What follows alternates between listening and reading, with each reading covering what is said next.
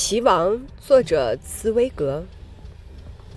他那简单的规则，任何一个孩子也能学会，每一个生手都可以尝试。与此同时，在他那永不改变的狭窄方格里，产生出一种非常特殊的、无与伦比的能手。只有具有一种非凡的象棋才能的人。这是一种独特的天才，在他们身上，想象力、耐心和技巧，就像在数学家、诗人和作曲家身上一样的发挥作用，只不过方式不同，组合相异罢了。过去颅相学研究盛行的时代，有个姓加尔的德国医生，也许会把这种象棋大师的头部解剖一下。以使确定这种象棋天才脑子里的灰色物质是否有一种特殊脑纹，是否和常人不同，有某种特别的象棋机或象棋流。显多维奇这个人会使这样一个颅相学家多么感兴趣啊！在他身上，于智力绝对停滞之中，迸涌出一股特殊的才能。就像一大块矿石之中隐藏着一缕金矿脉一样，我原则上从来就懂得，这种独特的天才游戏必然会产生值得尊敬的斗士，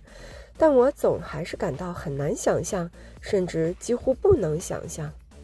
一个头脑活跃的人会把自己的天地局限于一小块一小块黑白空间之上。而且能够在前后左右移动三十二颗棋子的活动中，找到毕生的事业。我不能想象这样一个人，他认为开棋的时候先走马而不是先走卒，对他来说是英勇的壮举；而在象棋指南的某个犄角里站上一席可怜见的位置，就意味着声名不朽。我不能想象一个聪明人竟然能够在十年、二十年、三十年、四十年之中，一而再、再而三地把他全部的思维能力都献给一种荒诞的事情，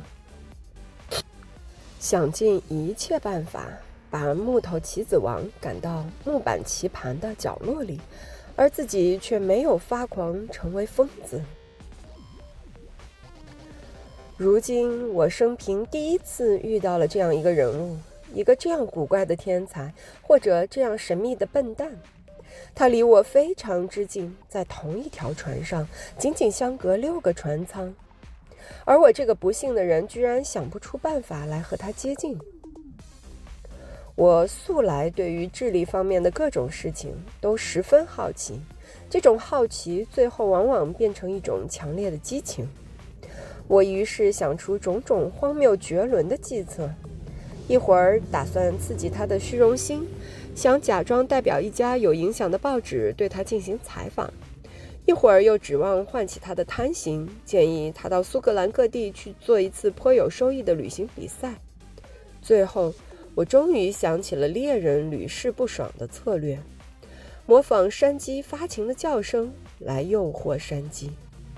要想吸引象棋大师的注意力，还有什么比自己装作下象棋更有效的办法呢？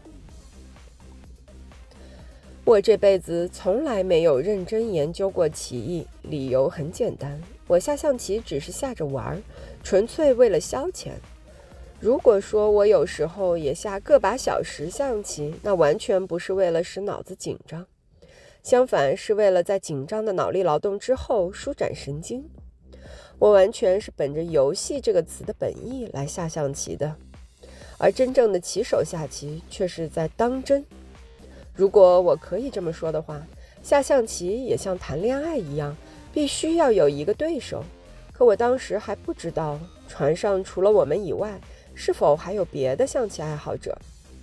为了把他们引出洞来，我在吸烟室里设了一个极为简单的陷阱。我同我的妻子一起坐在棋桌旁边来引诱猎物，尽管我妻子比我下得更差。果然，